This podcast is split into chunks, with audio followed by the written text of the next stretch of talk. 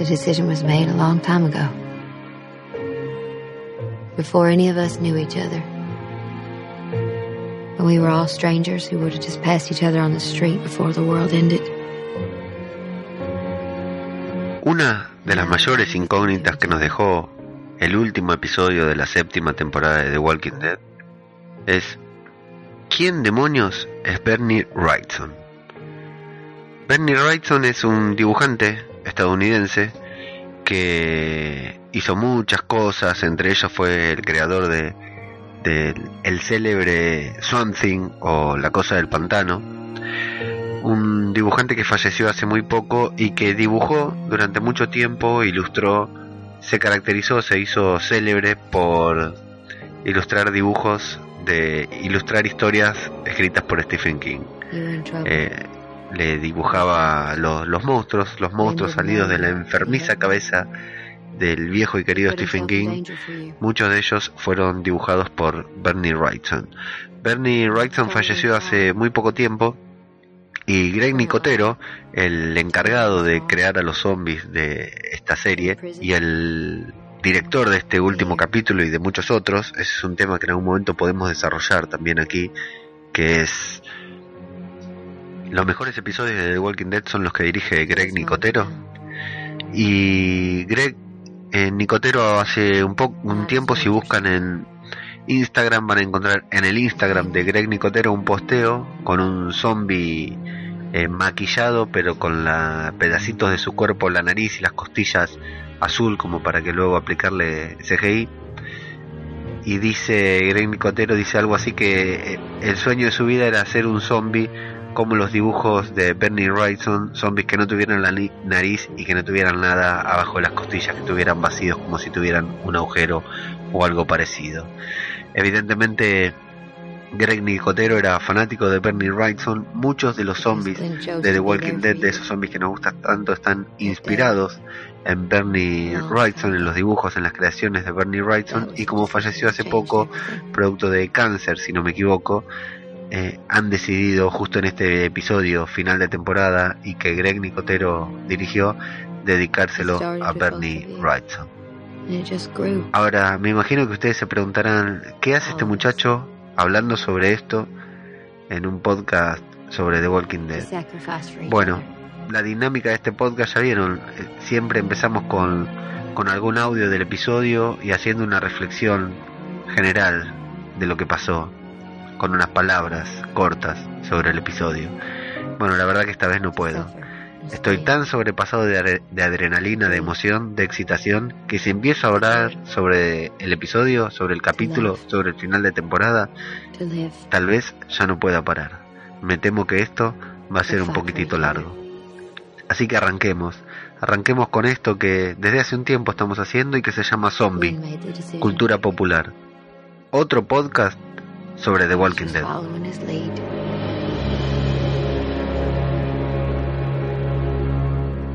We are going to war.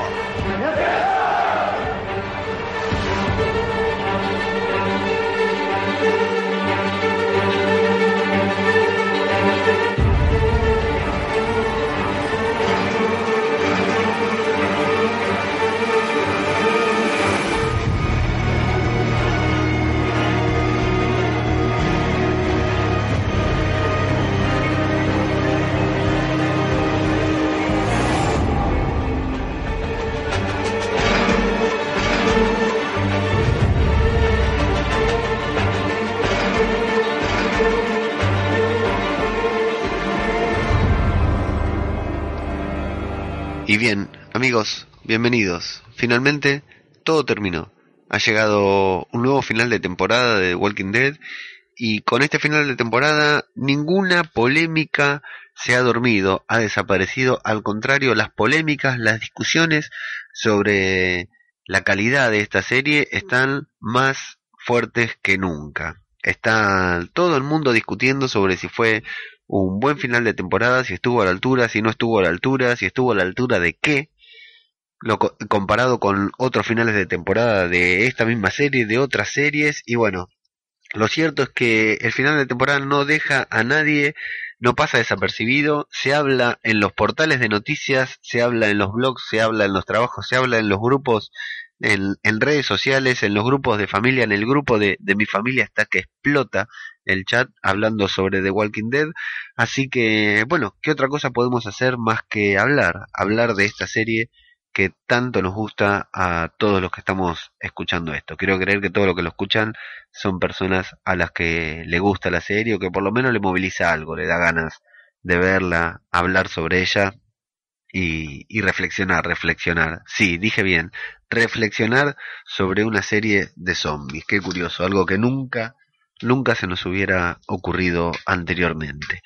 Eh, bueno, antes de arrancar, de arrancar con, con lo concreto, que es a meternos de, lleno en el capítulo de, de The Walking Dead, eh, queremos agradecer a, a, todos, nuevamente a toda la gente que se está, eh, se preocupa por hacernos llegar su, sus palabras de, aliento, su apoyo, sus comentarios y sus corazoncitos en, en todas las redes sociales y sobre todo en Evox, que nos, nos dicen que les gusta lo que estamos haciendo, así que les, les agradecemos a, a todos ellos.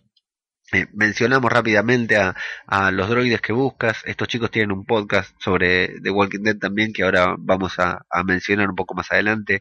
A Jess, PJ Cleaner, otro podcaster con un podcast sobre The Walking Dead, Soriano, Jorge Martínez Román que escucha desde México, a Chuzo, atención con Chuzo porque Chuzo tiene un, blog sobre literatura zombie, escribe, escribe, es un escritor, colega, escritor, eh, aprovecho para hacerme publicidad, ajeno al tiempo.com, pueden leer las eh, maravillosas historias que salen de mi cabeza.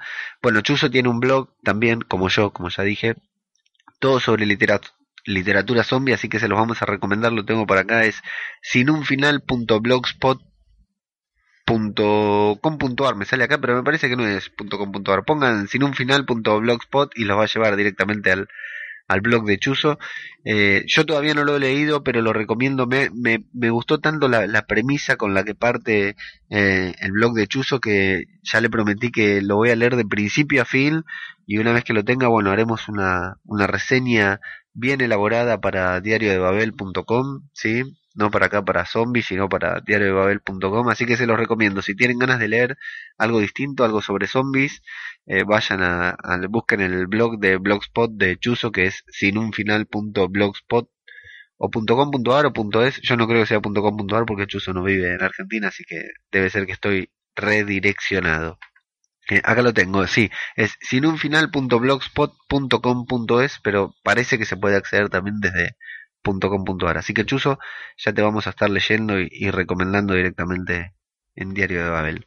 También tenemos a AAA, a Silvia, a Carlos Pajo, eh, Pájaro, a Seriéfago, el cura Legañas, a John 999, al Caucil Ratoncita, eh, muchos de ellos de, de España, eh, algunos eh, la gran mayoría podcaster o habitués oyentes de diferentes podcasts, así que les mandamos un saludo y un abrazo bien grande al Tano Mariano, a, Narratone de acá de, de Argentina, de la provincia de Córdoba, viejo compañero de práctica de entrenamientos que hace poco, sin que le pregunte, eh, me mandó un mensaje diciendo que le estaba le gustaba lo que estábamos haciendo. Yo sabía que era fanático de Walking Dead casi tanto como yo porque hemos hablado a través de las redes sociales varias veces.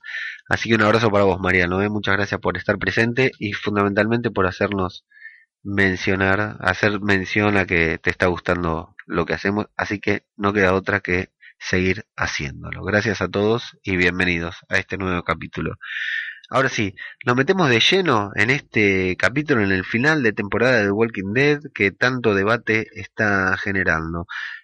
Bueno, yo les voy a ser 100% honesto. A mí el capítulo me encantó, la serie me gusta y estos son los capítulos de The Walking Dead que yo quiero ver. ¿Pudo ser mejor? ¿Pudo ser peor? Bueno, ahora lo vamos a ver. Seguro que pudo haber sido las dos cosas, pero yo, cuando me siento a ver una serie como esta, quizás es, es un problema mío, ¿verdad? Yo me siento y la disfruto, me siento y me entrego a lo que los directores, los productores, los realizadores me quieren dar. Cuando es muy malo algo que, que, falla terriblemente y cuando encuentre un ejemplo ahora le, les voy a, eh, lo voy a mencionar como para que sepan que no soy tan ciego, tan cerrado. Bueno, sí, me corta el clima, me saca, no lo puedo disfrutar o cosas por el estilo. Por ejemplo, yo soy fanático del Hombre Araña, encontré el ejemplo, soy fanático del Hombre Araña, el personaje del Hombre Araña y cuando fui a ver las películas de, de Tobey Maguire, no de Tobey Maguire, de este último, de Andrew Garfield, la verdad que salí decepcionado del cine, no las podía disfrutar y yo disfruto siempre del Hombre Araña. Lo mismo que me pasó con las de Tobey Maguire, con las de Sam Raimi, con el Hombre Araña 3, porque es completamente traiciona completamente a, la esencia del personaje del Hombre Araña esa película. Eh, y bueno, y todo lo contrario ahora con Tom Holland en la película de los de, Civil War de Capitán América, que la verdad que me encantó, tanto el Hombre Araña como el Peter Parker me pareció un personaje maravilloso. Pero bueno, sí, por más que me guste a veces cuando está muy mal hecho o no tiene nada que ver con lo que uno sabe que debería hacer, sí, me saca y no lo puedo disfrutar. Pero generalmente yo me entrego y disfruto de lo que estoy viendo. Acepto lo que me dan y bueno, después doy mi valoración, pero no veo la serie o las películas juzgando. Por ejemplo, 50 sombras de Grey, no la vi, no la voy a ver y fin, no me importa nada. No, estoy en contra del consumo irónico, no la veo si es algo que no me gusta, no pierdo el tiempo viéndolo. Y acá con The Walking Dead a lo que voy es eso. Yo la veo y la disfruto. Me siento a disfrutar de una serie. Ayer domingo estuve todo el día con una ansiedad. Por lo general lo veo los lunes yo, porque no pago el codificado que acá en Argentina tenemos que pagar para ver The Walking Dead el domingo. Y trato de verla en la mejor calidad posible. Bueno, ayer no me importó nada. No me importaba si la veía en mala calidad, en buena calidad, lo que fuera. Ayer la tenía que ver porque no aguantaba la ansiedad. Pasó el mediodía, ya había almorzado, ya estaba el domingo, vieron ese momento del domingo que empieza a, hacer una pendiente, ¿no? Que uno como que se deja estar hasta que termina y, termina siendo domingo a la noche, bueno, desesperado porque fueran las 23.30 acá en Argentina para ya poder ver el episodio de Walking Dead porque no me aguantaba más. Entre semana, ¿qué me pasó? Abrí una página de Facebook que bien grande y con mayúsculas decía spoiler alert y detallaba uno a uno de los eventos que iban a pasar que, iban a pasar a lo largo del capítulo. y fue un pestaneo. Apenas pude cerrar los ojos y ya me había leído tres o cuatro spoilers, por ejemplo el de Sasha me lo había leído y alguno que otro más. No, por suerte no llegué a leer nada del final, pero a pesar de saber más o menos lo que iba a pasar, le tengo que decir que el episodio me mantuvo completamente atento, nervioso y excitado durante todo el capítulo. En el momento clave del capítulo sentía que me iba a reventar el corazón, estaba en casa en silencio, todo el mundo durmiendo tirado en el sillón con la computadora en la rodilla, y estuve a un paso de tirarla a la mierda de la emoción de pararme para festejar en el momento culminante del episodio. Así que yo, mi valoración por supuesto es, es, positiva, a mí el episodio me encantó, si pudo ser peor o no, bueno, ahora, ahora lo vamos a ir viendo juntos mientras repasamos escena a escena. Cada uno igual tiene su valoración, pero yo les digo que a mí el episodio me gustó porque yo tomé lo que me dieron y lo que me dieron fue mucho y sobre todo fue mucho más de lo que nos vinieron dando a lo largo de casi toda esta temporada. ¿Cómo empieza el episodio? El episodio empieza con Sasha. Sasha, yo ya dije que es un personaje que está de vuelta. Sasha, desde que se murió Bob y fundamentalmente desde que se murió Tyrese, que a mí me tiene podrido, no la soporto, no soporté su momento hater, su momento troll, no soporté el momento en el que ella eh, se quería dejar morir y, eh, y yo estaba deseando que, que, muriera. Evidentemente en aquel momento no la dejaron morir porque estaba embarazada, no el personaje sino la actriz, y vieron que está mal despedir y dejar sin trabajo a una persona embarazada. Ahora Sasha parece que triunfa, que se va a mejores series, eh, quizás a protagonizar seguramente, y bien. Eh, empieza con ese capítulo de Sasha que no sabemos si está adentro de qué, si está adentro del ataúd, si está dentro del traje de Iron Man o qué, le vemos la cara y la vemos sufrir, agonizar, soñar, qué es lo que le pasa a Sasha. En ese momento no lo sabemos, aunque los que ya nos habíamos comido los spoilers eh, estamos seguros de lo que va a suceder las escenas precréditos de esta temporada fueron de mayor a menor. Eran largas, se fueron acordando, se fueron acordando, se fueron acordando y esta fue diminuta. No tuvo nada. Y lo, el rostro de Sasha y lo que dice que empieza a empalmarse con ese mágico momento que nos regaló este capítulo de volver a ver a ese hermoso personaje que fue Abraham, que es un personaje increíble. La verdad que Abraham a mí me encantó. Digan que lo mataron al lado de, de Glenn, que uno por supuesto sufre más por Glenn que por Abraham, pero Abraham era un personaje maravilloso de esta serie. Y bueno, da gusto volver a verlo ahí vivo, en un sueño, en un recuerdo, quizás, en el que, bueno, mantienen una conversación que nos van dando en cuentagotas a lo largo de todo el capítulo, ¿verdad? Y nos llevan a ese momento en que deciden, en que Maggie se descompone y la tienen que llevar a Hilltop, en el final de la temporada pasada, en el final de la temporada 6, y Abraham, que contrariamente al Abraham que siempre nos mostraron, es sumamente dulce, ni siquiera en el tono de voz se parece al Abraham que nosotros conocemos, al Abraham que estaba en pareja con Rosita. Le habla dulcemente, la trata de, cariño y ella, como siempre, bueno, no como siempre, pero siempre dando la nota a Sasha, le dice que, que no, que no vaya a acompañar a Rick para llevar a Maggie. Y nos muestran directamente a, a Sasha en el santuario, siendo despertada por Negan, diciéndole que bienvenida al primer día del resto de tu vida. Le trae un regalo con waffles o panqueques, no sé qué son, con una sonrisa, como una ironía, digamos, de lo que va a suceder, de lo que va a pasar.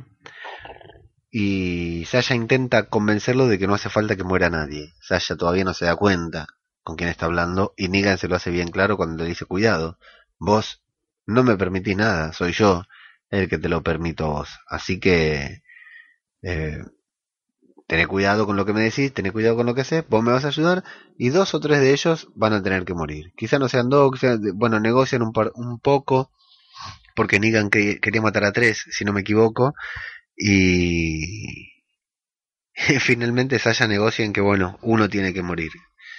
Y claro, ¿quién es ese uno, verdad? Sasha tiene bien en claro quién es uno. Hay muchos planos cortitos, mucha secuencia cortita, recortada, que nos van mostrando a lo largo de la, del, del, episodio, como ese, después de, justo esa escena de Sasha que le pregunta qué quieres de mí, Aníbal, viene eh, una escena de Maggie y ella sentadas en un árbol que, bueno, esa escena la van a cerrar recién al final. Maggie sonriendo y Sasha como preocupada, como incómoda. Eh, eso seguramente ya es en Hilltop, ya es cuando sus dos hombres han muertos eh, con los batazos de Lucille. Y directamente a la cara de Daryl observando a Dwight. Acá es una escena que, bueno, está bien. Eh, para eso nos construyeron el personaje de Dwight. No, no sorprenden a nadie diciendo que Dwight o sea, mostrándonos que Dwight va a traicionar a Negan. O sea, realmente lo venimos viendo, lo vienen construyendo. Es una de las pocas cosas que quizás fueron construyendo a lo largo de la temporada y que la venimos viendo. Desde que apareció aquella vez en el bosque y Daryl lo salvó y lo traicionan y tienen que volver y toda la movida que pasó después que le quemaron la cara a Dwight que Sherry se tuvo que casar con Negan para cuidar a Dwight y Dwight está ahí solamente por Sherry. Sherry dejó salir a Daryl, Sherry se escapó y le dijo a Dwight que no le gustaba la persona en la que se había convertido, así que bueno, Dwight cambió, exactamente, no tiene absolutamente ninguna razón para quedarse con, Dwight, con Negan. No obstante, no obstante, Dwight es, eh, es imperdonable. Es imperdonable. todo lo que la torturó a Rosita, todo lo que le hizo a Daryl y mató a Denise, que acá viene Tara esta quizás es la parte que menos me gustó. Un personaje tan, tan lindo como el de Tara, tan fresco y todo. Para mi gusto no le quedó bien el momento en que se puso oscura. En que le dice a Dwight, esa chica que mataste, esa chica que mataste tenía un nombre. Y Dwight le dice, no era mi principal objetivo. Al lado de Daryl se lo dice, o sea, su objetivo, el objetivo de Dwight era matar a Daryl, claramente y Daryl se le va encima que lo quiere matar. Lo que no me gustó de esta escena, decía de Tara, más allá de que es comprensible, primero, Tara no estaba. Tara volvió días o semanas después de que Denise murió. ¿Qué le dijeron a Tara? Sí, hay uno con la cara quemada que mató a Denise O cuando vieron a Dwight ahí, le dijeron, che, mirá que el que vamos a ver es el que mató a Denise. O, o cómo sabe Denise que exactamente es ese el hombre que, que mató. ¿Cómo sabe Tara que ese es el hombre que mató a Denise? Para mí esa parte no me cierra. Y tampoco me gusta toda esa parte en la que Tara está diciéndole a, a Daryl que lo haga, que lo mate. Le está llenando la cabeza con el pajarito que te picotea la cabeza, le está diciendo, porque no, no es de ella, me pareció que no era propio del personaje. Entiendo la motivación, pero ha pasado tiempo, tanto tiempo y está en, en, en, otra actitud, digamos, en este momento en Alexandría que me pareció fuera de lugar. O sea, coherente con lo que pasó, pero fuera de lugar. Dwight está dispuesto a morir. No quiere, pero está dispuesto a hacerlo. Y le dice a Daryl que él lo hacía solamente por le dice a Daryl que solamente lo hacía por una persona que ya no está y que ahora Negan ya no es el dueño. Ya no es su dueño y que entonces él puede liberarse, que por eso él está aquí y por eso Daryl también está aquí. Le dejan claro que la que lo dejó escapar es su esposa, fue Sherry. Así que aunque Tara le insiste, aunque Tara le insiste en que se tiene que, en que lo mate, Daryl lo, no, es que lo perdona, pero lo deja, lo deja vivir. Sobre todo porque le dice, tú me conociste entonces, y yo creo que hace referencia a cuando se conocieron en un primer momento que Daryl sabía que no podía confiar en él. Y me conociste ahora, dice, y sabes que no miento. Jesús la reta a Rosita porque le dice, ¿por qué no avisaste antes que Sasha está ahí? Él podría ser nuestra última oportunidad, como diciendo, mirá si Daryl lo mataba, nos quedamos sin cartas para jugar para recuperar a Sasha. Y Rosita le dice que no confía en Dwight para nada, lo cual me parece muy bien porque Dwight le hizo la vida imposible a ella también, pero sí que sí confía en Daryl. O sea que si Daryl le perdonó la vida a Dwight, ella entiende que sí, que, que puede ser que haya que no perdonarlo, pero sí confiar mínimamente en él como para salvarlo. Y ahí Dwight entonces empieza a develar el plan de Negan. Le dice Negan va a, vendrá, va a venir. Rick se extraña y Dwight le aclara el plan, se lo dice eh, detalladamente, 20 salvadores, tres camiones, y a Rick le parece extraño. Eh, Dwight tiene un plan, un plan muy parecido al de Richard para no dejarlos pasar para que no lleguen rápidamente a Alexandria. Y el plan es matar a los 20 salvadores y Dwight avisar de que ellos eh, de que está, salió todo bien, de que ya están volviendo y caer de sorpresa con ellos adentro de esos tres camiones. Está bueno este momento porque es eh, este momento en el que Rick se entiende, se entera de que el lugar en donde viven se llama el santuario. Pero bueno, claro, lo tienen que dejar ir a Dwight para meterse e infiltrarse en Negan, lo cual es, muy riesgoso porque está Daryl todo. Lo bueno de esto es que también confirma que los trabajadores, toda la gente que trabaja en el santuario, se va a poner de parte de ellos porque no está de acuerdo con la tiranía de Negan. Y están esas frases, ¿no? ¿Cómo puede ser que los guionistas escriban frases tan buenas y a veces hagan tantas payasadas en esta serie? Daryl le dice que cuando, si está mintiendo, que lo va a matar muy lentamente. Y que cuando todo esto termine, le importa un carajo que lo sienta, que lo lamente Dwight, porque igual lo va a matar. Lo cual me parece bien, me parece inteligente de Daryl, dejarlo vivir hasta que lo tenga que matar. Y Rick le dice, con un momento de lucidez y de sabiduría, le dice, Daryl, si Dwight está mintiendo, esto ya se terminó. No es que se va a terminar en algún momento, ya se terminó. Y de ahí a un costado, disconforme porque le hayan perdonado la vida, está Tara en la actitud que me pareció más floja y menos creíble todo el capítulo. Y mira que hay cosas que estuvieron flojas, pero la de Tara es la que menos me convenció. Sasha adentro de la Whirlpool, como dijo, no me acuerdo quién fue que lo dijo, y flashback otra vez a Abraham, pura dulzura, pura sonrisa y Sasha, pura oscuridad. No se enojen conmigo, no estoy hablando de su piel, estoy hablando de eh, de la oscuridad que lleva ella adentro, en la que sueña con que Abraham se moría. Al final parece que Sasha tenía premoniciones. Y bueno, le cuenta el plan a Sasha no le gusta y ya empieza a sufrir eso que sintió de que la van a hacer enfrentarse contra sus amigos, de que la está estafando, de que la va a llevar a hacer algo que no quiere hacer. Y es ahí cuando tiene el problema con Negan, porque Negan ve que ella no está convencida. Le saca la ficha enseguida, por supuesto, porque Sasha no puede aparentar, porque Sasha no es sumisa como Eugene. Sasha es combativa, Sasha no se puede entregar, entonces le dice, ahí cambia la, las expresiones del rostro de Sasha acá me gustaron, porque se reprime, intenta no decirle nada, pero Negan se da cuenta, Negan la percibe, entonces ahí cuando Sasha le empieza a decir, vos te pensás que yo me voy a quedar sentada mientras vos, y ahí Negan le dice, cuidado porque vos a mí no me dejas hacer nada, soy yo el que te deja hacer vos, soy yo el que hace las cosas, soy yo el que manda, y ella insiste en que nadie tiene que morir. Tramposo, Negan, encantador. Ahí en ese momento le dice, iban a ser tres, pero bueno, te negocio en uno, casi como la de los chatarreros, te negocio en uno, mato a uno solo y solo por vos. Y Sasha dice, ok, porque ella ya tiene en la cabeza lo que va a pasar, lo que va a hacer. Ella se va a dejar morir, solo debe morir una persona, le dice. Esa persona, claro, no lo dice, pero es ella. Me gusta cuando Negan le dice, me tienes comiendo de tu manita y no es porque seas una mujer, porque si tuvieras pito seguiría sintiendo lo mismo.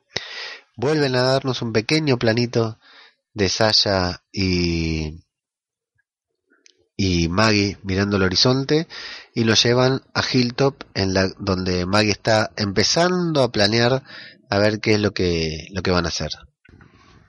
Y tenemos en Hilltop a Maggie, reunida con Enid y con Jesús. Algunos van a decir cómo viaja tan rápido, ¿no? Todo, la teletransportación en The Walking Dead. Bueno, viejo, es The Walking Dead, vamos, hay zombies, aflojen un poco. Eh, todos nos sorprendimos cuando Varys viajó hacia un lado, hacia el otro en el final de Juego de Tronos. Bueno, ya está, Jesús hace lo mismo, se teletransporta y punto. Eh, están ahí hablando y le dice que, que bueno, que van a necesitar ayuda porque eh, son el factor sorpresa. Creen que controlan a Hilltop y no lo controlan, pero bueno, Gregory se escapó y no saben lo que Gregory les está diciendo. A lo que Jesús le dice, Inid le pregunta si van a llevar a, a Hilltop a la, a la guerra. Y Maggie le dice que sí, seguro, que ellos necesitan ayuda. Y Hilltop y Jesús se pone feliz porque es Maggie a la que le toca tomar esa decisión, que es una decisión difícil que por suerte la va a tomar Maggie y no no Gregory, por supuesto. Y ahí la vemos a Carol a Carol eh, liderando el ejército del reino que se encuentra con una barricada de changuito de supermercado, changuito de Carrefour, como hizo Richard, y que fue Morgan, claro, por supuesto, que lleva la armadura de Benjamin. Y Morgan había hecho una emboscada para los salvadores, pero me encanta Carol con el uniforme del reino, con los pelos batidos, con el arma en mano avanzando, con una actitud militar que nunca le vimos, porque Carol es, guerrillera, pero acá va, levanten las armas, va con una actitud militar. En todo el momento en que habla de con Morgan con la culata de, de, su rifle, su ametralladora apoyada en el hombro, es increíble, la verdad que es genial. Morgan está sediento, está, perdón, está serio, está está quieto, está esperando a los salvadores y Ezequiel con toda su palabrería lo convence de ir a, luchar con ellos. Le hace le dejan claro que ve, desde el primer momento que lo ve, le mira la, armadura porque la reconoce. Le dice si quiere dejar atrás todo lo que fue, si está buscando que desaparezca todo lo que él fue alguna vez. Y Morgan le dice que está atrapado, que no quiere, pero que sí, está atrapado ahí y no puede salir. Le pregunta si quiere ver muertos a los Vengadores y él dice que sí. Y ahí las palabras de Ezequiel en este episodio son lo mejor. La verdad que son un, un espectáculo. Los salvadores son un dragón de varias cabezas, una legión, debemos atacarlo, ven con mi regimiento, o sea, le dice unas palabras épicas que están por encima de lo que es esta serie. Y le, le pregunta si lleva la armadura de Benjamin, porque él es útil, o porque es un honor llevarla. Y Morgan duda un poco más, pero finalmente asiente y, y se va con Ezequiel y con los suyos. Y ahí la música sube y dice, empezaremos de nuevo por los caídos, por el reino y por la memoria de los caídos. Y van con los caballos, con los estandartes, con las armaduras, impresionante. Y la música, la música de esta serie, papá, qué música que tiene esta serie. Bueno, y se ve que llega un camión, yo pensé que llegaba a los salvadores, que era el momento, sobre todo por la música de suspenso, pero junto con el camión llegan los bicivoladores, una banda de bicicleta, no sé si aparte de Ana, la de la el zombie la primera temporada, habíamos visto alguna con bicicleta. Yo me había olvidado esta gente, me había olvidado que tenían que aparecer, aunque las acababa de mencionar Maggie. Llega la gente de, del chatarrero, la gente esta de, de Resident Evil, de Mad Max, llegan. ¿En qué otra cosa pueden llegar que no sean camiones de basura? Excelente. Salen todos de adentro de un camión de basura eh, con sus ropas grises, en bicicletas reparadas, hechas con, con desechos, me imagino, con paraguas. Hay uno que baja con un paraguas que me lo quedé mirando digo, ¿qué hace ese muchacho con el paraguas? Y bueno, baja la chica esa y le dice, claro, esto es por lo que luchas. Eh, ve, la, ve la casa, ve lo que vive, ve dónde viven, ve cómo viven y claro, Alexandria es un lugar paradisiaco prácticamente le pregunta a Rick si es eso por lo que luchan y él le dice que no, que no es por, por eso, por lo que lucha, es por la gente, es por ellos. Y le la integra, le dice que ahora ella es parte de esto también. Y ella prácticamente como que lo, lo, lo rechaza, ¿no? Porque vuelve a decir que ellos recogen sin preocuparse, sin esforzarse, que esa es su manera, esa es su política. Pero que puede haber, puede haber otra. Y ahí me gusta cuando le pregunta a Millón si es suyo, si Rick es suyo, ella le dice que sí, y le dice que se acostará con él después. Millón está a punto de cortarle la cabeza, pero eh, se calma y dice, seamos inteligentes y volvamos al trabajo. Otra incógnita develada en este capítulo son los explosivos que no sabíamos si los habían gastado todo en Oceanside, estaba claro, que no, pero acá nos lo confirman porque nos muestran a Aaron, a Rosita y a Daryl armando los explosivos en, eh, un camión que está del otro lado del muro de Alexandria. Rosita está con un super cuchillo cortando y armando la dinamita con el detonador y Daryl y Aaron también la ayudan y dejan todo preparado para darle la sorpresa mientras vemos al otro lado del muro la gente que se va preparando para resistir, para enfrentar al ejército de Negan cuando llegue. ¿Qué pasa con el ejército de Negan? Se encuentran atorados porque hay árboles caídos y está Simon que le pregunta, Simon le pregunta a Negan, ¿crees que, fueron, ¿crees que fueron ellos? Y Negan le dice irónicamente y se me pasó por la cabeza, sí. Y viene Eugene Salvador, que le dice que estuvo pensando. Eugene habla con una seguridad que nunca le vimos, ¿eh? Nunca le vimos esa seguridad a Eugene. Y le pide, le pide tener la oportunidad de hablar con ellos y de hacerles entender, de hacerlos razonar. ¿Por qué hace esto Eugene? ¿Realmente cree que, puede convencer a Rick de algo? La verdad que difícil de interpretar, pero Negan está de acuerdo y le permite. Siguen haciendo barricadas, ponen autos sobre la ruta y vemos a, estos chatarreros, eh, vemos a Tara que se baja del auto y a una de las chatarreras que está fumando un habano y que se hace tiempo, hace tiempo como para perderse de vista que me imagino yo que esa es la que desactiva la bomba que ellos habían puesto ahí en el camión porque justo a la misma zona, si no, no tiene mucho sentido. A no ser que sea para mostrarnos que hay algo raro. Millón está de francotiradora. Basta con esa idea de poner a Millón de francotiradora. Millón es una mina de arma, de, de sable, de katana. ¿Qué hace con un rifle? Pongan a otro a tirar, viejo. La chatarrera le pregunta a Millón si está preocupada y Millón le dice que no. Se quiere ir a otro lugar para tener mayor perspectiva, pero la mina no la deja, le dice que va a ir ella, que ella está preparada y Millón inocentemente le da el ok. irónica, la chatarrera rubia le dice, quédate tranquila, nosotros ganamos. Eh, cuando habla, viste, hay nosotros y hay otro nosotros. Hay un nosotros que es abarcativo y un nosotros que es eh, excluyente, digamos, que no abarca nada. Bueno, es para eso. Ese nosotros evidentemente había usado la chica.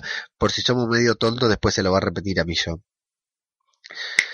En el máximo momento de tensión, cuando la música va creciendo, cuando ya los vemos a todos ahí preparados para resistir, nos cortan el clima y nos mandan nuevamente a Sasha adentro de la heladera y un nuevo flashback hablando con Abraham. Evidentemente Sasha estaba muriendo pensando en Abraham. Y Abraham, dulce, nuevamente, con convicción, sabiendo lo que pasa, le dice, no perdamos más tiempo, sabemos lo que va a pasar, en un ratito vamos a salir los dos y vamos a ir los dos juntos a ayudar a Maggie para que tenga el bebé porque ella, ella tiene el futuro. Se lo dice Abraham a Sasha y Sasha se lo dice a Ilid en el capítulo anterior.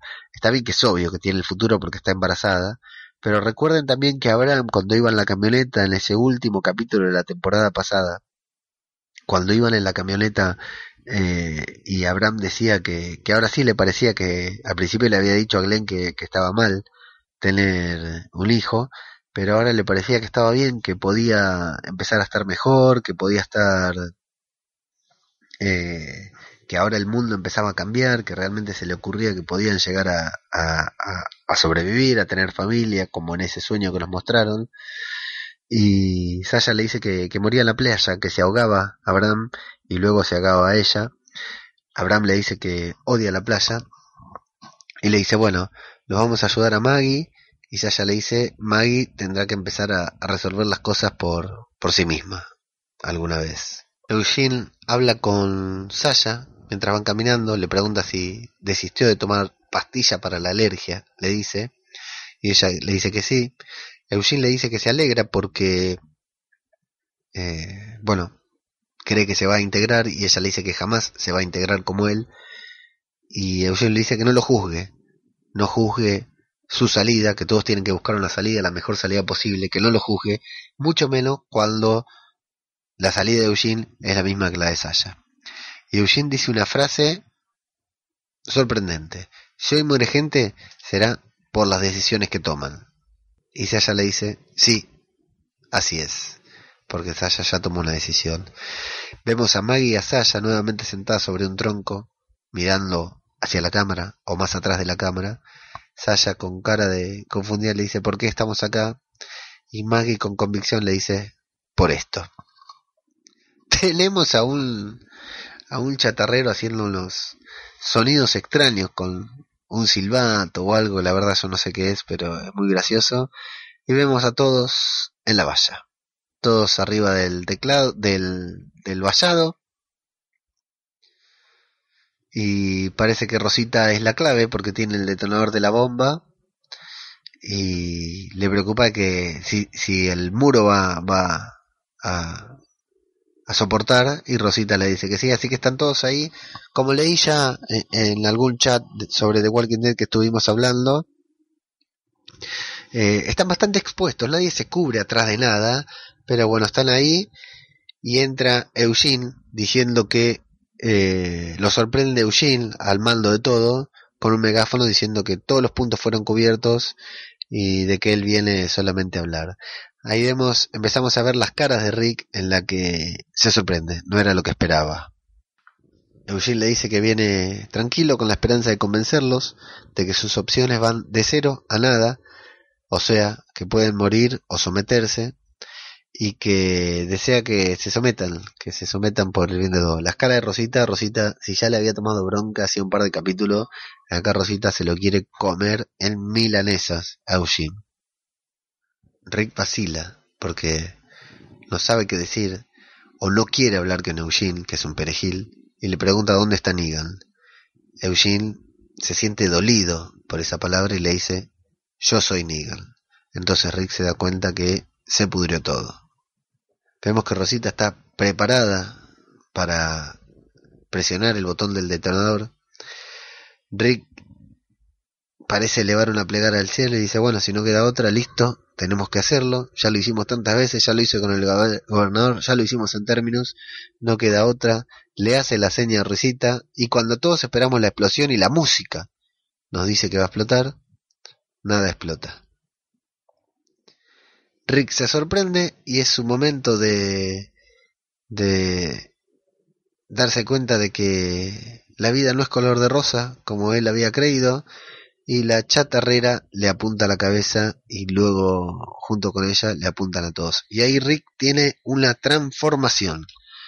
Rick tiene una transformación porque nuevamente se le desfigura el rostro, queda de rodillas y, y la cara de Rick empieza a ser un espectáculo propio en sí en esta serie. Vemos a Eugene conmovido también, no, no esperaba ese giro, esa vuelta de tuerca que Negan le había dicho a Simon tenemos un plan B.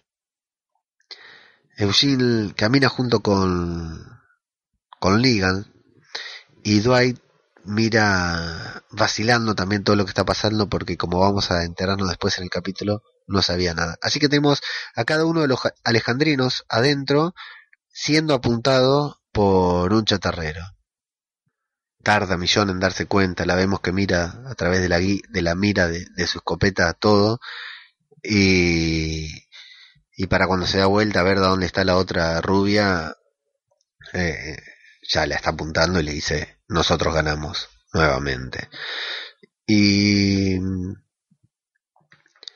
y bueno, Negan comienza con su show, con su verborragia, le pregunta si conoce un cuento de ese de una persona que creyó que sabía todo pero al final no sabía nada etcétera etcétera. Le dice es un cuento sobre vos y les hace bajar las armas pero Rick enfrentado jugado le dice nadie va a bajar las armas. Teníamos un trato y le dice bueno hicimos un trato mejor le dice ella. Las palabras de Negan son maravillosas también. Le dice querías hacernos volar por, por los aires, Rick, como ofendido. Mm, estoy yo, está mi gente. Está bien, porque ellos no son de los tuyos, pero Eugene, Eugene es de los nuestros, de los tuyos. ¿Cómo lo vas a, a, querer volar por los aires? Y Eugene está medio cagado y Rick está descontrolado. Así que los manda. Ahí van a descubrir el. Simon y Dwight van a descubrir el, el cajón, el ataúd, que tiene una lona encima, es muy importante esa lona, era el factor sorpresa para que ellos vean. Y qué mensaje, ¿no? Acá en Argentina ha pasado en varios partidos de fútbol, en actos políticos, que, que aparezca un, un cajón. La verdad que es un espectáculo sorprendente que te diga, bueno, vení, tengo un mensaje para vos, tengo algo para vos, y es un cajón. Muy buena observación de todo el mundo ese, ese cajón es muy parecido a una heladera, de hecho conozco gente que se lo confundió. Entonces le avisa que ahí está Saya, dice, pero ¿para qué le tengo que avisar? Porque ahí adentro no se escucha nada.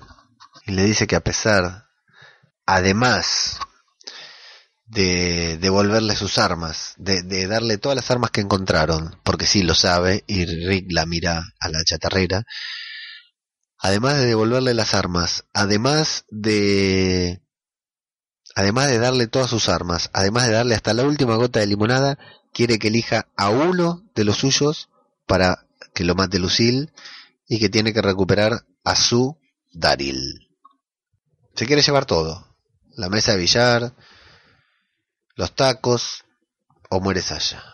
Rick se mantiene callado durante todo el parlamento de Negan, no dice nada, se le ven los ojos que está sobrepasado nuevamente, que no sabe para dónde salir, siempre apuntado por la, líder de los, las personas de la, de la comunidad de la chatarra. Y finalmente habla y lo sorprende a Negan porque Negan ya estaba diciendo que, era un estúpido, que no servía para nada le dice, bueno, déjamela ver. Con la voz quebrada, Rick le dice que primero quiere verla. Y Negan sonríe contento, creyendo que, que ya está, que lo convenció, que lo quebró. Le dice, espera porque le voy a avisar porque acá adentro Sasha no escucha nada. Y abre la puerta. Hay un pequeño cortecito a Sasha adentro del ataúd nuevamente. Y otro flashback corta clima para con Abraham, en el que le dice que el sueño parecía real, Y ahí Abraham, pura ternura, le da un beso, la abraza, le dice vamos. Ella quiere volver a parlamentar, pero Abraham, ahí es el Abraham, es que empieza a decir groserías, que empieza a decir malas palabras y todo, y ese es el Abraham que todos conocíamos. Le dice, me gustan las estupideces que decís, pero te voy a ahorrar el tiempo, así que voy a decir alguna yo. Vamos a ir porque vos te vas a arrepentir de lo que acabas de decir, te vas a arrepentir toda tu vida y vas a desear no haberlo dicho, del hecho de decir que Maggie tiene que lo que Maggie que Maggie tiene que empezar a cuidarse sola. Te vas a arrepentir por siempre y vas a hacer cualquier cosa para expiar eso que acabas de decir. Y le dice, colocamos nuestras carnes en la guillotina antes de que otra persona. Siempre es otra persona, porque los dos sabemos que vamos a morir y ya que vamos a morir, que tenga sentido. Que todo esto tenga sentido. Y ahí es cuando dice que Maggie tiene el futuro. Es muy dura esta parte cuando pensamos que esto pasó antes, lo nos muestran ahora, pero pasó antes de ese horroroso capítulo en el que Negan los atrapó y les reventó la cabeza a batazos. Y eso, y cierra su participación en esta serie, este gran personaje nuevamente, el sargento Abraham Ford, diciendo, arriesgar el culo por los demás, hacértelo pedacito por ellos, oh Dios, eso sí es vivir. Sasha le pregunta a Eugene si se demoran dos horas, un par de horas en llegar. Eugene le dice que sí, que el camino no va a ser bueno. Y le da un MP4, un iPod, porque le dice que dudo que durante todo el viaje vaya a conversar con alguien, que sabe que ella no es así. Le da el MP4, le dice que está lleno, y le dice, aunque yo sea un egoísta, a veces pienso en los demás, aunque no esté a la altura. Y Sasha le dice, todavía puedes estarlo. No me voy a rendir, al menos no con vos. Porque lo que Eugene dice es, desearía haber estado a la altura. Y Sasha le dice que no. Esa es la gotita que deja una luz para todo lo que estamos bancando a Eugene. Yo lo sigo bancando, después lo voy a explicar. Y bueno, de alguna manera Sasha convence a Negan para ir adentro del ataúd. Le dice que quiere dormir y que lo único que necesita es una botella de agua. Cuando Negan cierra el ataúd con Sasha adentro, nos vuelven a hacer un... Vemos que, que Negan... O sea, es muy difícil saber si si Negan está convencido de Sasha o no, pero bueno, las actitudes de Sasha no demuestran otra cosa. Y la vemos a Sasha con una luz en su rostro, creemos que se le está haciendo la puerta, al menos, al que se le está abriendo la puerta, al menos eso creí yo, pero no, toma un poco de agua y toma la pastilla milagrosa que Eugene hizo para las mujeres de Negan, el veneno, se suicida. Es muy buena la idea de Sasha, ¿eh?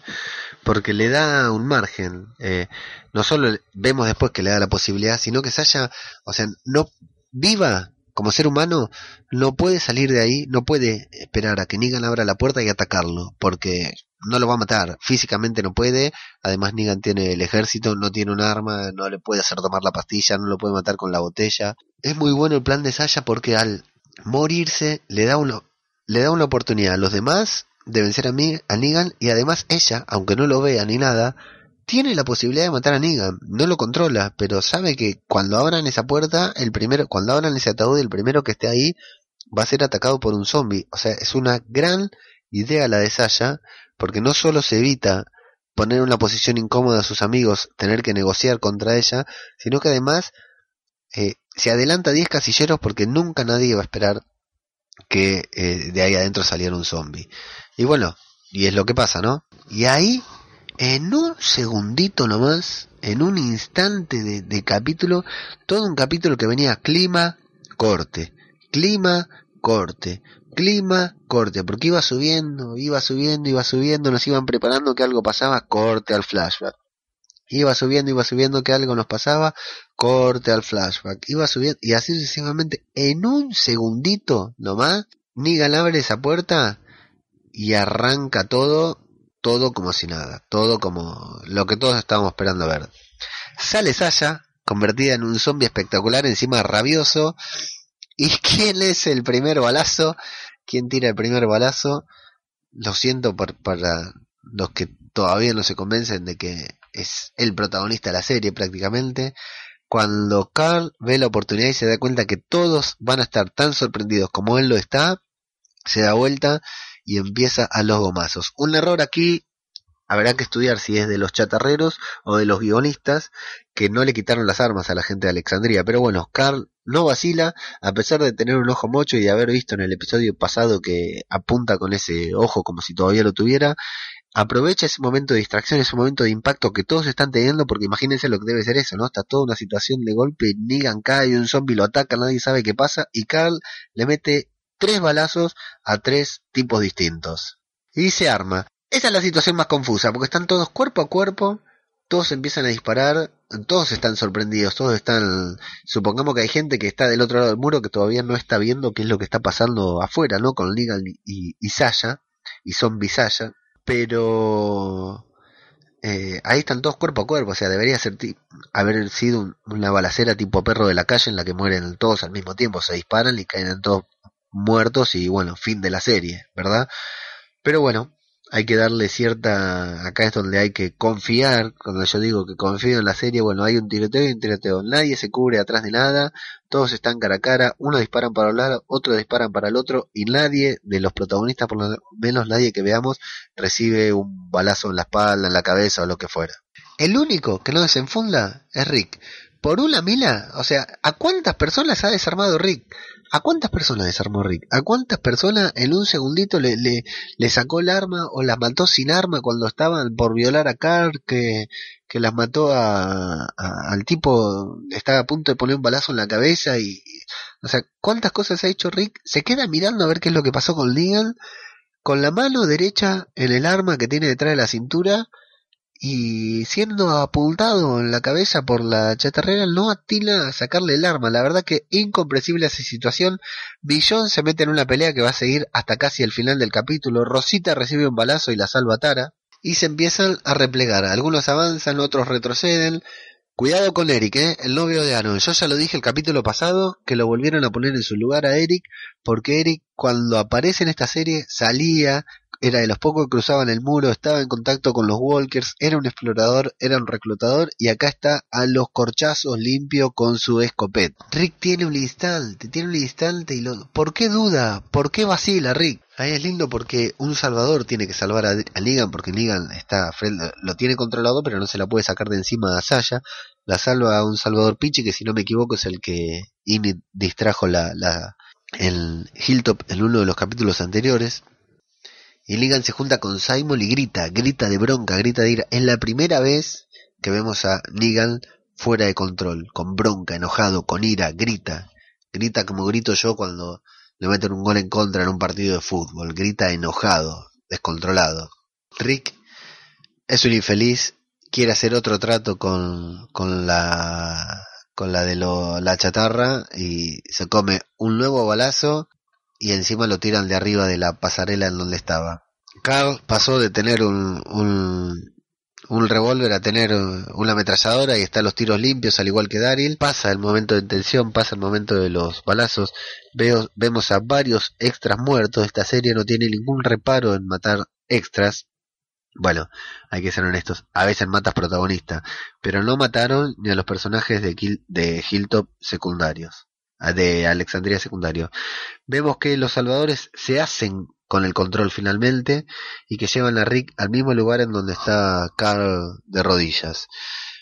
Hay una elipsis ahí porque no nos muestran exactamente cómo fue que pasó, cómo fue que Negan, Simon y Dwight que estaban afuera llegaron adentro y hacerse el control, pero bueno, tampoco eran tantos, la verdad que no queda claro cuáles son los movimientos que pasan ahí, cómo es la, la avanzada, quién derrota quién, quién mata quién, pero bueno, hay un corte y nos muestran con una elipsis que hay varios, suponemos, alexandrinos muertos y bueno, nuestros protagonistas de rodillas en manos de los salvadores.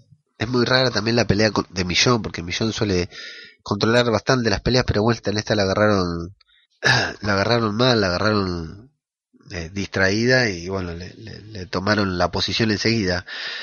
Y mientras ella pelea, sigue peleando muerte y parece que puede llegar a controlar la batalla, eh, se juntan con, con la gente y ahí vemos esa esa pequeña negociación en la que, bueno, Negan se regodea y le dice, te tuviste que juntar con esta gente asquerosa, y la chica le dice a Negan que el trato es por 12 años, y Negan le dice que no, que el trato es por 10, evidentemente lo está cambiando. La chica sigue teniendo la misma capacidad de negociación que tenía con Rick, porque le dice a Negan, no, 10, y Negan le dice, 12 eh, le dice ella, y Negan se queda serio, con una gesto muy serio, muy malo, y la chica, sin que Negan le dice nada, sola, dice que, que está bien, que entonces arreglan en 10. Con Carl y Rick de rodillas, siempre con Dwight en plano, no sé por qué insisten en mostrarnos a Dwight con cara de nada, Dwight no se regodea, Dwight no disfruta, pero en realidad nadie lo está haciendo, pero bueno, eh, la verdad es que deciden ese plano, deciden mostrarnos a Dwight en segundo plano atrás de Negan. Empieza Nuevamente el show de Negan, como aquella noche, como aquella fatídica noche. Negan le dice que esto lo va a entristecer a Rick. A Rick le dice que lo se va a sentir triste. Que quizás su mente lo engaña a Rick y le hace creer que este Negan no es el mismo Negan que mató a sus dos amigos allá, aquella noche.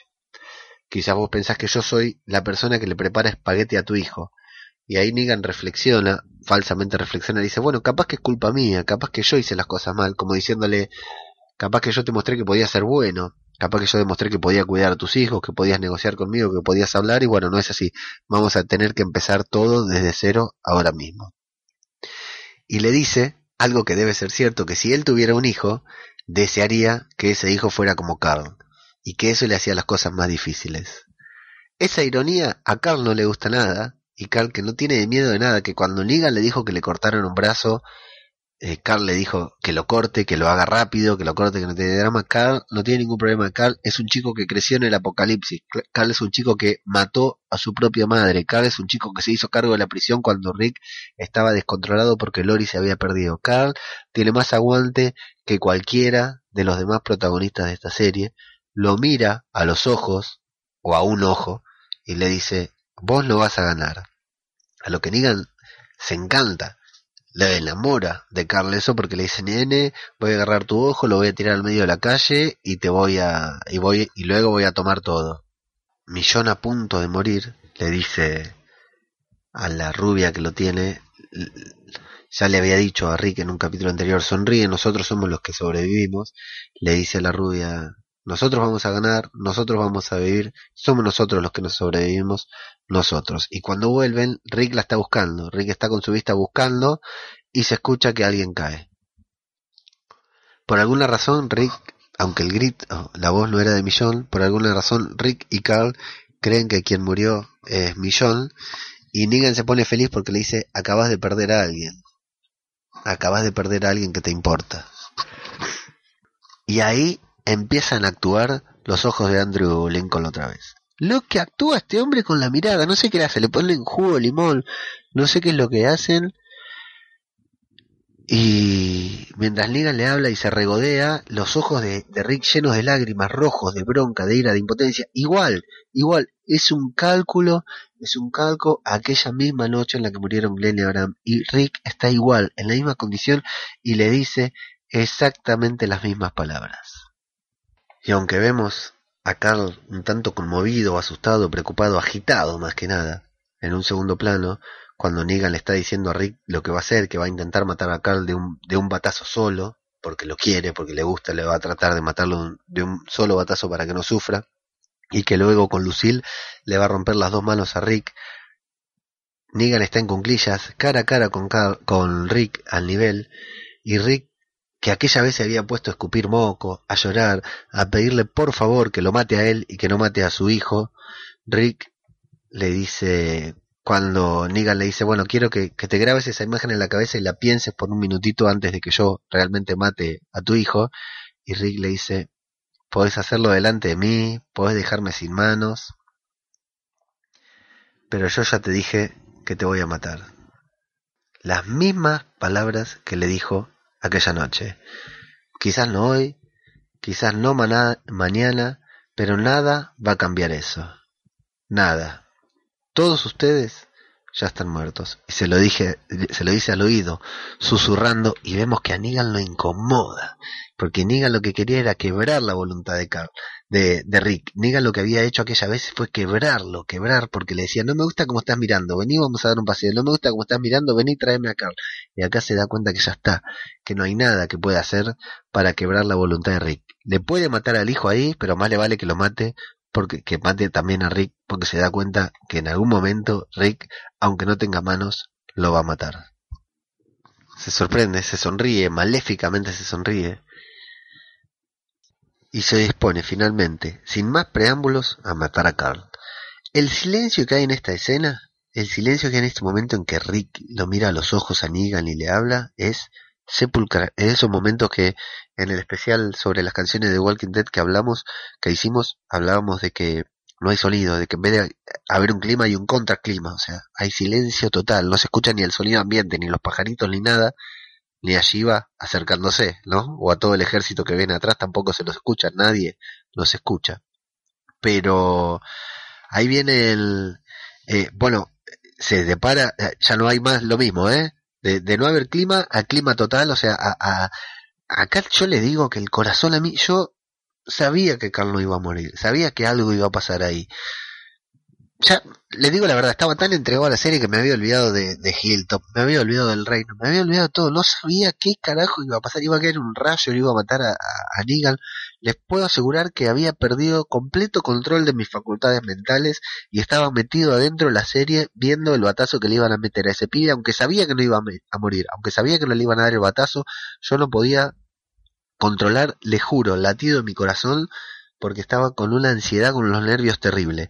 Para colmo, Negan se para y no va lentamente y empieza con su show ni nada y dice, ok, dijiste que podía hacerlo y se para ya a darle el batazo. Tuve que ver la escena hoy, durante el día de hoy, dos o tres veces para ver la cara de Rick como diciendo, bueno, como que hay un segundo en el que se arrepiente, un, un segundo en el que los ojos de Rick de, de, tener la certeza de decirle si podés matarlo delante mío pero yo te voy a matar pasa a arrepentirse todo y como a querer pedirle perdón en un instante como Carl cierra los ojos sabiendo que de atrás viene el, batazo no se agacha pero cierra el ojo para recibir el batazo con dignidad y de golpe aparece Shiva, que no sabemos cómo se acercó hasta ahí, cómo es que en su camino no atacó a nadie más, por qué no lo atacó Negan, cómo le dijo a Ezequiel a quién tenían que, atacar, o si tranquilamente podría haber atacado a Rick, que estaba ahí a centímetros de donde estaba. El tema es que se siente un gruñido, Negan se da vuelta y se asusta, se, se asusta mal, y un Salvador cae en las garras de Shiva que se lo morfa enterito peor mucho peor que los zombies, el Morfa al Salvador. Y bueno, entra el rey con una música, una música increíble para esta serie. Nunca sonó una música así. Ya sé, lo digo siempre, ¿no es cierto? Pero nunca sonó una música así. Y acá es donde yo tengo que pedir perdón, tengo que decir, muchachos, discúlpenme por mi soberbia, por no saber nada y estar haciendo un podcast de Walking Dead. Yo aseguré, aposté y dije que no había batalla y hubo una batalla épica, increíble. Con errores, con fallas, sí, pero la música, el tigre y el rey entrando a Alejandría y gritando, Alejandría no caerá, al menos no caerá hoy, gritando maten a todos esos salvadores y sus cómplices, el rey gritando esas cosas de, de rey, de comer bien adentro de su personaje de rey Ezequiel, fue algo que se ha visto realmente, realmente se ha visto solamente en películas épicas, en películas, en, series como Juego de Tronos, en películas como El Señor de los Anillos. Fue una batalla que estuvo al nivel, algo que yo nunca me hubiera imaginado, así que entenderán por qué es que este capítulo a mí me gustó tanto con todas las fallas que ya fuimos comentando o acá mismo por ejemplo cómo sabían a quién disparar. Si nadie tenía salvo estos que venían con la ropa de skater nadie sabía a quién le tenían que disparar porque no es que los salvadores tenían una ropa y los de Alejandría otra pero bueno adentro muchachos todos acertaron el tiro. Dwight que era un salvador infiltrado no recibió ningún disparo así que está todo bien. Todos tienen buena puntería pero no importa no importa porque como dice Negan al igual que como dice Richie Fintano de La Tertulia Zombie un podcast de The Walking Dead que no me canso de recomendar que lo tienen que escuchar porque es el primero que escuché y no sé, ahora estoy escuchando muchos podcasts, pero creo que la tertulia zombie tiene un nivel que nos gustaría tener a todos los demás, o al menos a mí me gustaría tener. Eh, Richie Fintano, desde que apareció el tigre en el segundo capítulo de esta temporada, que se la pasa diciendo textuales palabras, un puñetero tigre, y tal cual la traducción que yo estaba viendo, no dijeron un jodido tigre, no tradujeron un maldito tigre, tigre cuando Negan grita, el subtítulo que ponen es un puñetero tigre, así que no pude salir del clima para reírme pensando en cómo estaría festejando esto Richie Fintano, al igual que todos nosotros con la aparición de Shiva ahí en ese momento. Bueno, tenemos a todo el reino disparando a lo loco, a Rick y a Carl que se miran que no entienden qué carajo pasó, al rey gritando locuras, a Rick que se arrastra para agarrar un arma y hay un salvador que se le acerca pero es muerto por la gente de Maggie, que Maggie entra, Maggie salió, Maggie es una persona embarazada. Maggie salió en esta, ¿no? Porque Maggie la vimos hacer de todo también al lado de Glenn, ¿no? Matar, hay, hay escenas, hay memes de, de Maggie con, la remerita esa gris que usaba en la prisión que también le quedaba, matando a, a Walkers a lo loco.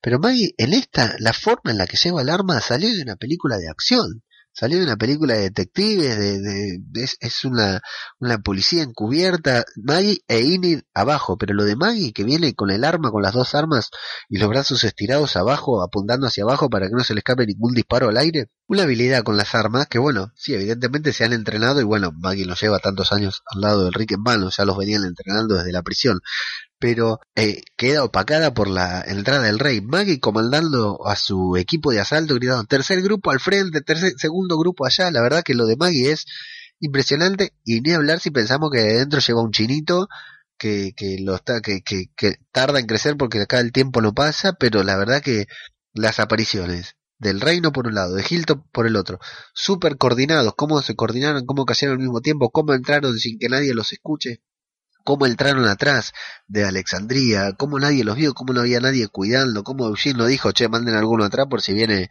tienen un plan sorpresa por atrás. Bueno, no importa, viejo.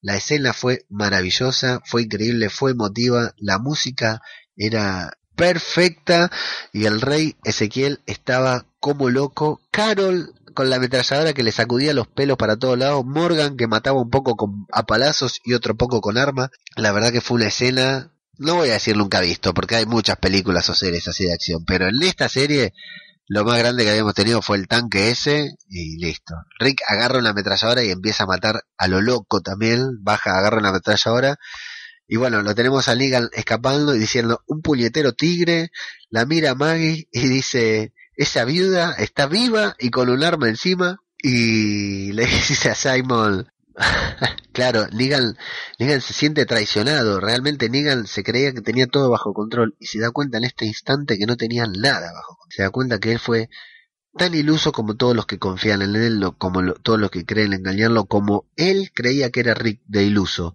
Cuando se alió con la comunidad de la chatarra, así de iluso estuvo siendo él porque le estuvieron engañando todo el tiempo. Los del reino el tigre que parece que no, no sabías que tenían, que claro, Gavin tampoco tiene por qué saber que Ezequiel tiene un tigre ahora, me doy cuenta porque nunca fue Ezequiel a los intercambios con el tigre.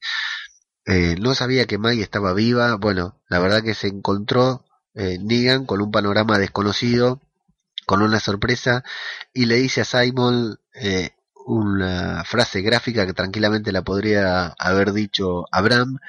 Simon, ¿lo has probado así? Es como sabe la mierda. O sea, están perdidos, digamos, perdieron todo.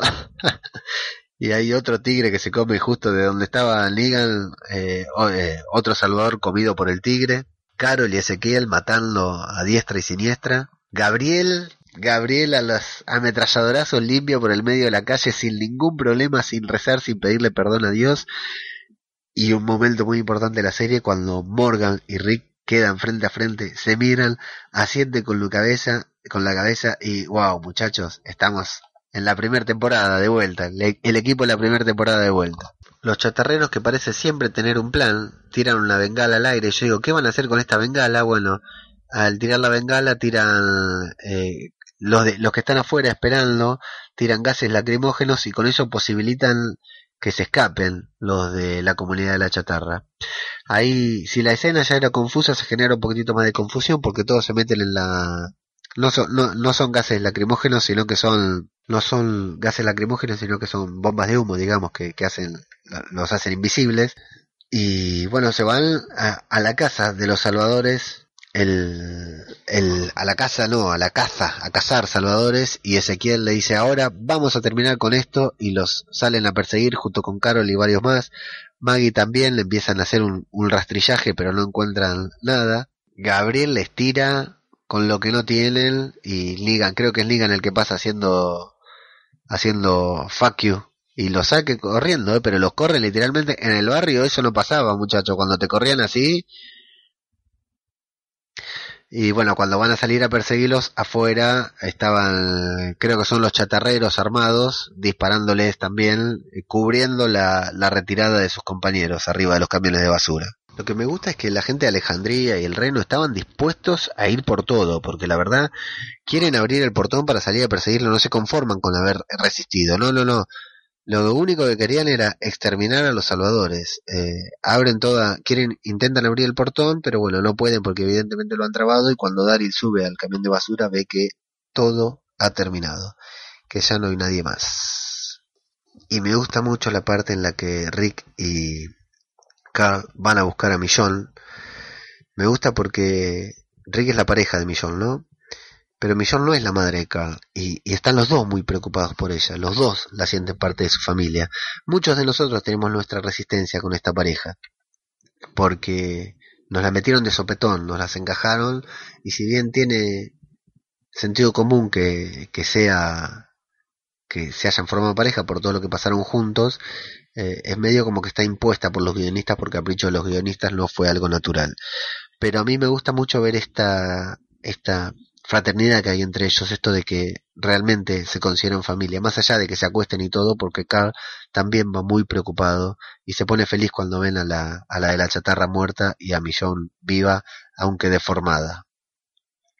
Y Millón, cuando lo ve a Rick vivo, le dice, intenta decirle su discurso de que son ellos los que van a sobrevivir, de que son ellos los que sobreviven, pero no puede porque está destruida Millón por todos los golpes que, que recibió.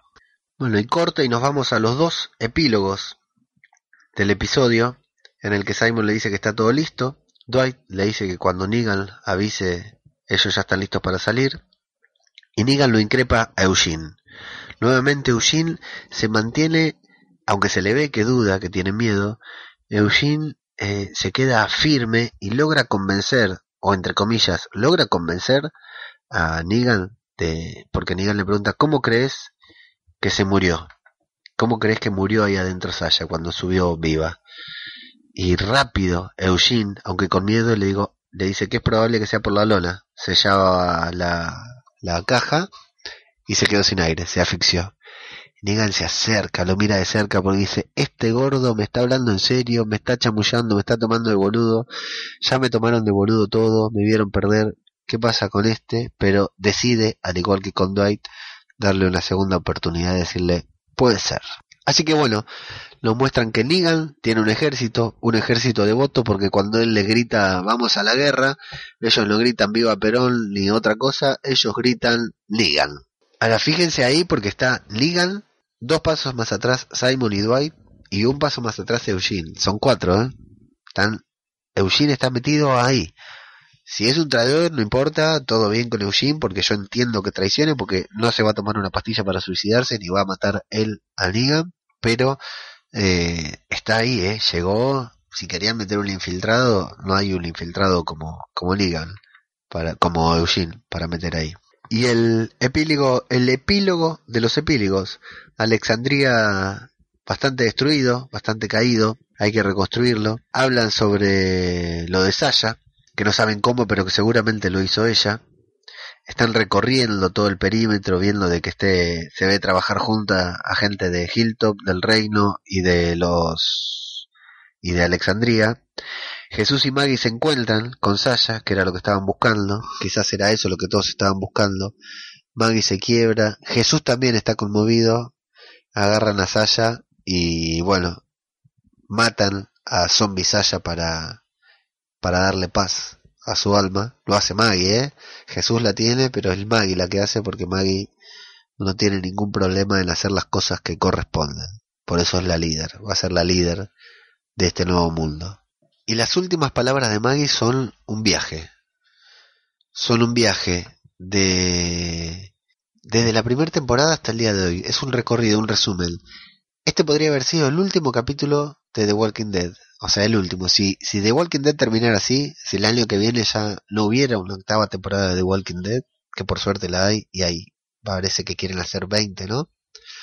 Eh, el año que viene, eh, si este fuera el último capítulo de The Walking Dead, si Negan no hubiera quedado vivo con un ejército que evidentemente va a salir a, a atacar este lugar, estas frases podrían ser la frase final de The Walking Dead. Todo lo que Maggie dice en este capítulo a Rick. Resume todo, ¿eh? resume, todo realmente y, y, son una patada en el corazón porque es un viaje total. Le dice, Rick le dice que bueno, que Sasha les dio una oportunidad y que Maggie también le dio una oportunidad al decidir venir a ayudarlo y le dice que esa decisión ya estaba tomada, estaba tomada desde hace mucho tiempo, incluso de antes de conocerse. Y ahí es cuando todo nos emociona, porque habla de Glenn, y dice lo que todos tenemos en la cabeza, que Glenn lo decidió aquella vez que lo, lo salvó del taxi, que él estaba atrapado, él estaba por suicidarse cuando escuchó la voz de Glenn en el tanque, y que Glenn decidió que había que ayudarlo, y que ella lo único que está haciendo lo dice con mejores palabras, más elaborado, que ella lo que está haciendo es seguir aquel camino que Glenn le indicó. Vuelven a unirse los protagonistas. Apareció Blan, Abraham, volvemos a mencionar a Glenn. Maggie termina dando un discurso con el reloj que Herschel le regaló a su, a su yerno. Vuelven a vincularnos a, a Glenn con aquella primer final del primer capítulo cuando Glenn decidió ayudar a un desconocido y convierten a todo The Walking Dead desde el primer capítulo hasta este último capítulo de la séptima temporada en un loop. Hablan de Atlanta, hablan del viaje, hablan de la prisión, hablan de Alejandría. Carol y Morgan se juntan, todos están en el, así como el After Office, el After Battle, están todos ahí en la batalla y todo se junta como si fuera una, un loop, una espiral en este momento. Todas las temporadas, todos los personajes, todos en esto que acaba de pasar. Daryl encuentra una madera tallada por Dwight, que ya sabemos que es fanático de, tallar maderas, muñequitos de madera, y le deja un mensaje en un soldadito diciendo que no lo sabía. ¿Qué repercusión tiene esto en Daryl? O sea, que no sabía, que no sabía el plan de, de Ligan, ¿verdad? Que no sabía todo lo que había pasado, que no sabía que los chatarreros estaban infiltrados, ¿Qué consecuencias tendrá en Daryl eso? ¿Le perdonará la vida a Dwight? No lo creo y espero que no. Dwight tiene que morir. Vemos que Michonne y Rosita están en la cama, cuidadas Rosita por Tara y Michonne por supuesto con Rick, se están recuperando. Y al final vemos un discurso de algunos sobrevivientes. También vimos, vemos al padre Gabriel ofreciendo un, diciendo unas palabras en las tumbas de los extras muertos, porque los que murieron fueron todos extras, y vemos a Ezequiel, a Rick y a Maggie hablándole a su gente, a los tres. Hay un discurso compartido, hay un, una junta, un triunvirato que hablan y comparten. Lo cortan con una imagen de Sasha y Maggie viendo el amanecer, que era lo que estaban haciendo desde que nos las mostraban sentadas ahí. Y vemos que hablan los tres, vemos que habla Ezequiel, Vemos que habla Rick, vemos que habla Maggie, no vemos qué es lo que dicen, pero vemos a los que los escuchan muy atentos. Los vemos a sentir con la cabeza, los vemos sentir y, hacerse carne de aquellas palabras que les están diciendo. Vuelvo a hablar de la impronta de Maggie hablando ahí al frente y el plano termina con el reloj de Herschel, el reloj de que Herschel le regaló a Glenn y que Glenn le regaló a Maggie. Y así termina la séptima temporada de Walking Dead intenso capítulo, lo habrán notado en mi voz, la verdad que me apasiona, me apasionó, es un capítulo que me encantó, me encantó. ¿Tiene fallas? Muchas. La peor falla de este capítulo es toda la temporada que lo precede. No sé si me explico lo que quiero decir. Lo peor que le pudo pasar a este gran capítulo de The Walking Dead es haber habido tantos capítulos regulares. Ojo, que yo soy un fan. Si escuchan, si este es el primer capítulo que escuchan, yo defiendo los capítulos anteriores de The Walking Dead. ¿eh? A mí me encantaron, me gustaron todos. Hay algunos mejores que otros, pero es cierto que si comparamos esta temporada con las anteriores, fue una de las más flojas. Aunque más no sea, aunque a mí me guste, por la aceptación general, por la valoración general del público que sigue la serie, bueno, ha sido una de las de las temporadas más flojas. Da la sensación como que de, de que no subieron, supieron bien qué hacer, que estuvieron toda una temporada para llevarnos a este momento y no supieron cómo hacer el, la transición, el momento, desde aquel rig a este rig, desde aquel Ligan a este Ligan, desde estas comunidades dispersas que no se conocían hasta esta unión que hay entre las tres comunidades. A mí me da la sensación de que uno no puede decir que no supieron, porque hay muchos eh, billones de dólares invertidos en esto como para que un guionista no sepa cómo hacerlo. Supuestamente hay una junta, supuestamente hay, hay gente a cargo, gente que revisa, pero bueno, esto es lo mejor que pudieron dar.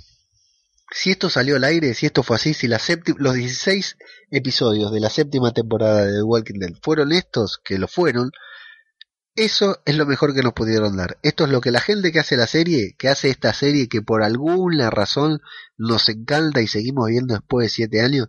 Yo en estos siete años empecé a ver y dejé muchas series. Y no puedo dejar de Walking Dead.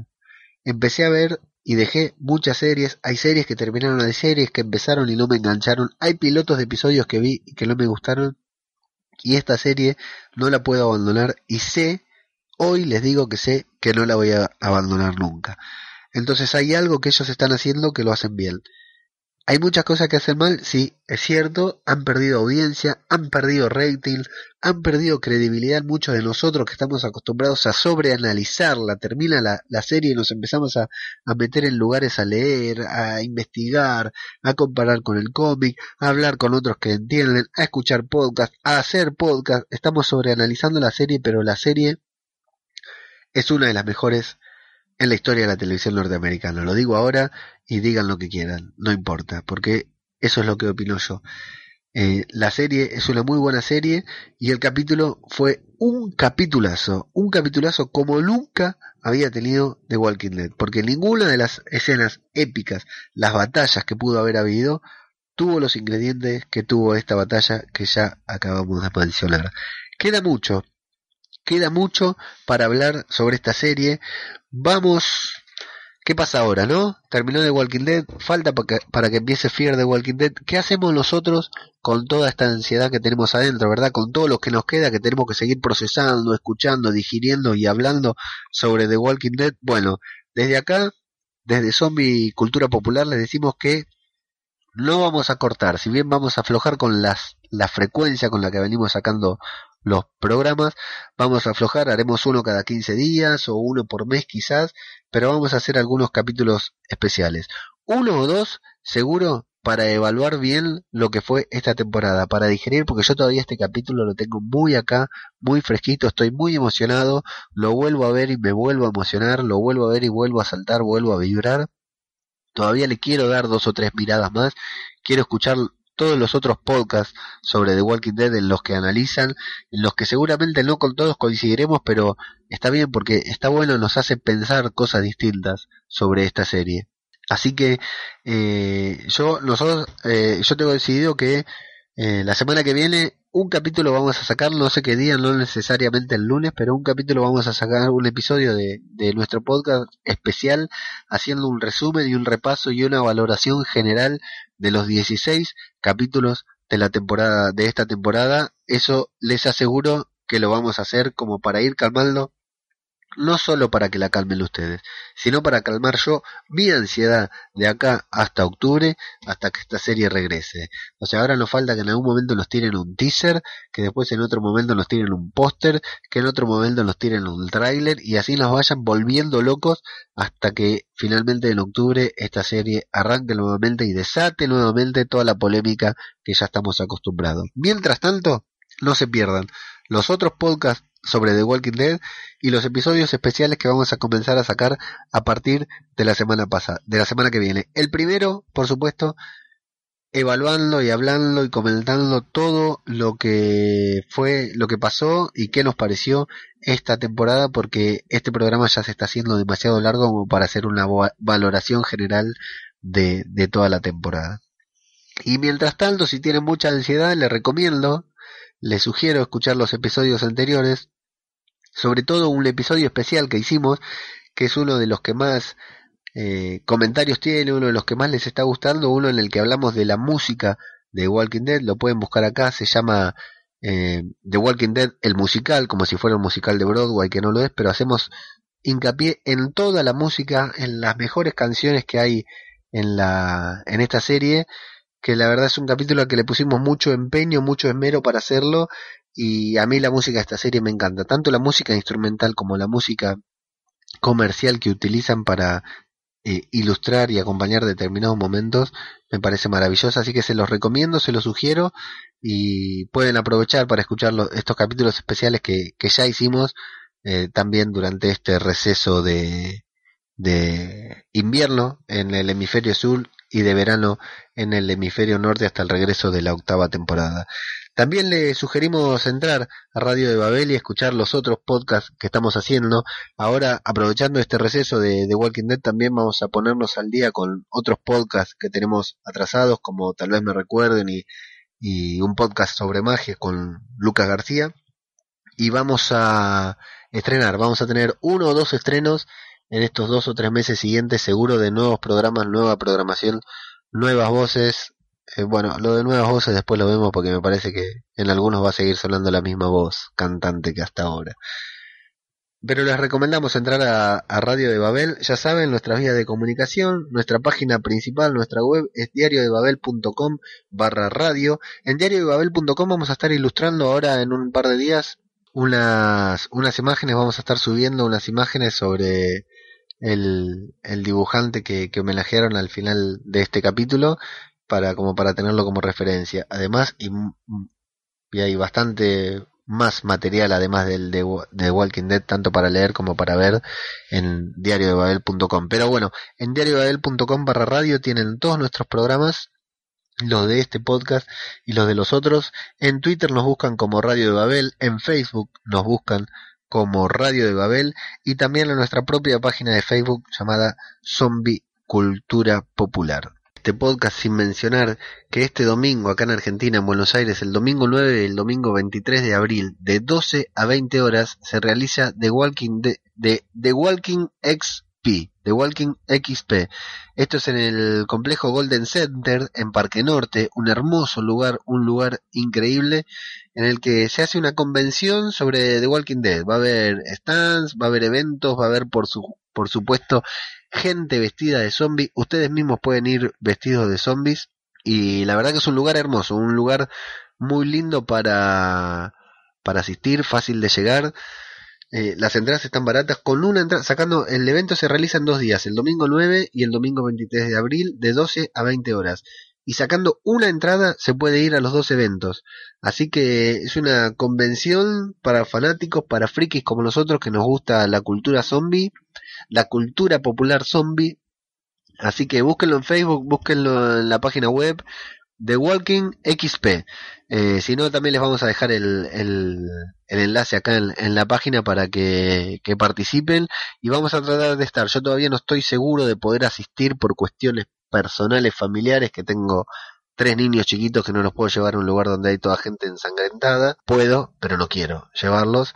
Así que, pero se lo recomiendo, ¿eh? se lo recomiendo y vamos a tratar de cubrirlo o de mandar a alguien a que lo cubra y nos mande fotitos y todo para, para compartir con ustedes estos eventos que se hacen en todas partes del mundo y que bueno, se empezaron a hacer ahora también acá, así que se los recomendamos y les sugerimos no perdérselo.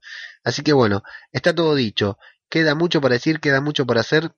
Vamos a aprovechar este momento. Si vos sos como yo, que se queda re loco cuando termina The Walking Dead, que querés seguir hablando, seguir escuchando lo que se habla sobre el tema, querés escuchar mucho más, te recomiendo otros podcasts sobre The Walking Dead que también le van a entrar con todo a este capítulo, lo van a sobreanalizar tanto como lo estamos sobreanalizando nosotros. Tenemos a la gente de la tertulia zombie, arderás por esto, el podcast, que es una sección de la constante, pueden buscar la constante o pueden buscar el podcast. Tenemos a los chicos de Aquí Huele a Muerto, muy divertido podcast, o a los droides que buscas, unos muchachos que nos descubrimos mutuamente hace poquito, así que recién los estamos empezando a escuchar, pero la verdad que a mí lo que están haciendo, lo que están haciendo ellos me gusta mucho. Busquen estos podcasts de, de Walking Dead en la web, en iBox, en iTunes y la van a pasar bien, van a sobrellevar mucho mejor toda esta emoción que este último capítulo les dejó adentro. Mi nombre, mi nombre es Leandro Meléndez, me encuentran como ajeno al tiempo en todas, todas, todas las redes sociales y esto, esto es Zombie, Cultura Popular, otro podcast sobre The Walking Dead. Muchas gracias y hasta la próxima.